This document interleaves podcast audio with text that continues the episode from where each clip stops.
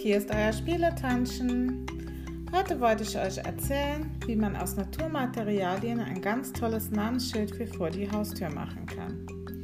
Dazu braucht ihr Äste, eine Heißklebepistole, Farben und Pinsel, eine kleine Säge, eine Holzscheibe, Schleifpapier und Dekomaterial wie Eicheln, Moos, Stroh. Geht einfach mal durch den Wald oder über die Wiese, ihr findet da bestimmt tolle Sachen. Zuerst sägt ihr die Äste, die ihr gefunden habt, passend zu jedem Familienmitglied in die Länge. Also quasi der Papa ist der Größte, wenn er der Größte ist, die Mama ein bisschen kleiner und die Kinder dann auch noch mal etwas kleiner. Ihr könnt auch gerne euer Haustier dazu machen, wie ihr möchtet.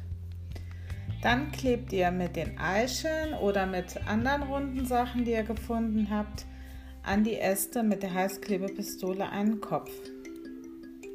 Da malt ihr dann die Gesichter drauf von euren Familien und mit Moos oder Stroh oder was ihr gefunden habt, könnt ihr auch noch den Figuren Frisuren machen, so wie ihr halt aussieht.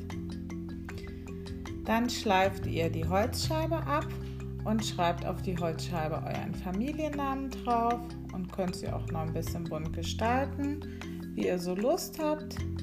So, und jetzt als letzten Schritt klebt ihr einfach die Äste mit euch als eure Figuren von hinten an die Holzscheibe fest.